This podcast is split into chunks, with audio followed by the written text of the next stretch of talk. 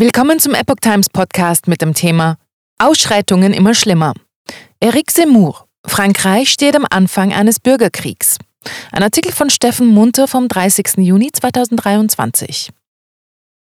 Brennende Polizeistationen, Autos und Gebäude, geplünderte Geschäfte und hunderte Festnahmen.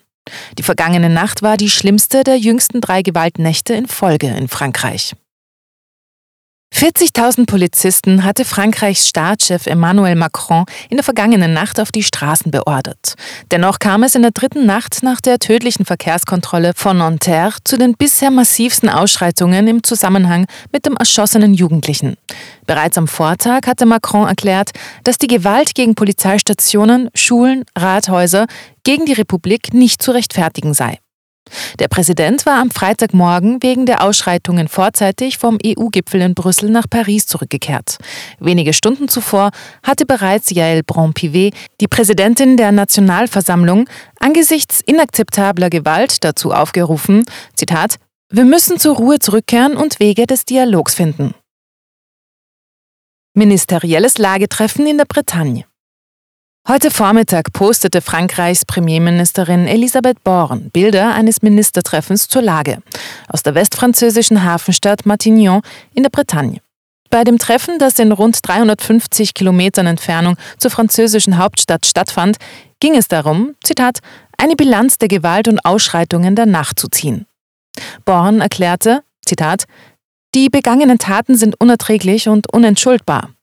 Anwesend waren neben Born unter anderem Innenminister Gérald Darmanin, Justizminister Éric Dupont-Moretti und Christophe Béchu, Minister für den ökologischen Übergang und den territorialen Zusammenhalt, und der ihm unterstellte Olivier Klein, Minister für städtische Angelegenheiten. Eric Seymour. Wir stehen am Anfang eines Bürgerkriegs. Wir befinden uns in einem Vorstadium eines Bürgerkriegs, warnte Eric Seymour, ehemaliger Präsidentschaftskandidat von 2022 am Freitagmorgen auf Europe 1. Der Präsident der Partei Reconquête sprach von einer Revolte. Zitat wir sehen überall Plünderungen, Menschen, die sich auf Produkte stürzen. Es ist offensichtlich, dass es ein etabliertes Kräfteverhältnis mit dem Staat und mit Frankreich gibt. 667 Festnahmen, Rät und Helikopter. Rund zwei Stunden zuvor hatte sich bereits Innenminister Gérald Darmanin auf Twitter gemeldet.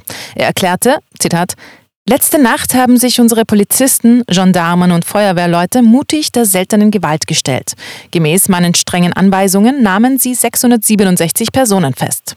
Es gab jedoch nicht nur Festnahmen. Die Polizei bezahlte ihren Einsatz in dieser Nacht mit 249 verletzten Polizisten.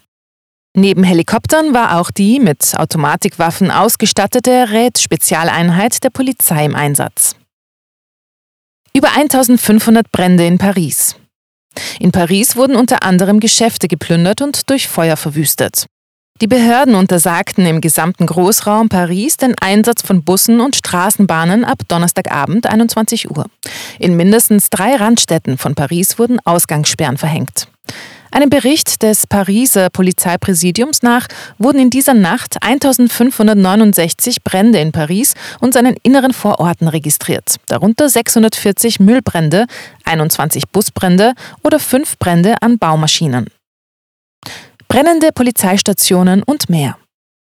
Wie Le Parisien berichtet, wurde in der westfranzösischen Departement Hauptstadt Poitiers die Polizeistation im Bezirk Trois-Cités völlig niedergebrannt und zwei weitere durch Brandfahrzeuge zerstört, berichtete die Präfektur Vienne in einer Pressemitteilung. In der Stadt Pau, rund 50 Kilometer vor der spanischen Grenze, griffen Chaoten eine Polizeiwache im Bezirk Saragossa mit einem Molotow-Cocktail an. Es kam zu Schäden, ohne dass das Gebäude vollständig niederbrannte, so die Präfektur Pyrénées-Atlantique. Und in der zentralfranzösischen Departementhauptstadt Limoges wurde einer Polizeiquelle zufolge die Fassade der Bastide-Polizeistation nach dem Werfen von Molotow-Cocktails in Brand gesteckt. In Metz-sur-Seine, 50 Kilometer südöstlich von Paris, wurde ein Einkaufszentrum in Brand gesetzt. Das Feuer brannte noch in den Morgenstunden. Gefährdete Anwohner von zwei Gebäuden in der Nähe wurden in Turnhallen untergebracht. Nach Informationen von La Parisien sei in der Nacht von Donnerstag auf Freitag in Ivry, Val de Maren, eine Waffenkammer geplündert worden. Bereits in der vergangenen Nacht brannte im nordfranzösischen Lille ein Rathaus in einem Arbeiterviertel. Ein weiteres im Osten der Stadt wurde mit Steinen angegriffen. In der Hafenstadt Marseille im Süden der Republik wurde eine Bücherei verwüstet. Aus Gerechtigkeit, brennende Autos und Kindertheater. Und in Nanterre, der Quelle der Ausschreitungen, hier ging es bereits am Nachmittag los. Aus einem Gedenkmarsch mit rund 6200 Menschen für den getöteten Jugendlichen wurde schnell eine Straßenschlacht zwischen Polizeikräften und vermummten Gestalten, wie die Neue Zürcher Zeitung berichtet. Unter anderem kam es im Problemviertel Pablo Picasso zu Ausschreitungen. Der NZZ nach sei die Gegend in dieser Nacht zu einer No-Go-Area geworden. Französische Medien hätten berichtet, dass Polizei und Feuerwehr vor der steinewerfenden Meute geflüchtet seien. Die Feuer brannten einfach weiter. Mülltonnen, Barrikaden, Dutzende Autos, Bushaltestellen und die Pflanzen auf dem Kreisverkehr. Sogar ein Karussell in einem Park und ein Theater für Kinder hätten gebrannt, wird berichtet. Alles aus Gerechtigkeit für Nahel, wie es auf Plakaten an Hausfassaden und weißen T-Shirts auf dem Gedenkmarsch hieß. Weitere Ausweitung der Gewalt befürchtet. Nach Angaben der Nachrichtenagentur AFP habe es aus Polizeikreisen geheißen, dass sich die Gewalt noch im Laufe der nächsten Nächte ausweiten könne und dass mit gezielten Aktionen gegen Sicherheitskräfte und Symbole des Staates zu rechnen sei. Doch alles begann mit einer eskalierten Verkehrskontrolle.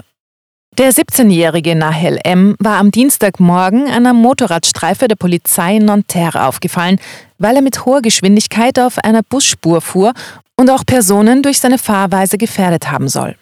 Als man den 17-Jährigen schließlich stoppen konnte, fuhr dieser plötzlich wieder los. Ein Schuss aus einer Dienstwaffe traf den Jugendlichen tödlich. Das Auto krachte nach rund 60 Metern an einem Betonpfeiler. In der Nacht darauf begannen die Ausschreitungen in Nanterre und weiteten sich rasch auf weitere Städte aus.